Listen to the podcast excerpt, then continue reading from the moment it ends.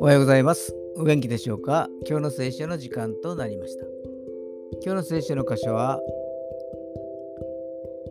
旧約聖書、詩編130編3節詩編130編3節でございます。お読みいたします。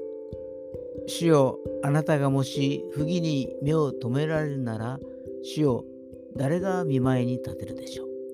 アーメン私の中にあるものは神様に褒められるようなものは何一つない。自己中心、自己嫌悪、自己欺瞞、そこに神様が目を留めていたら耐えられるものではありません。しかし神様はそれを知りつつ何も言わずに救ってくださったのです。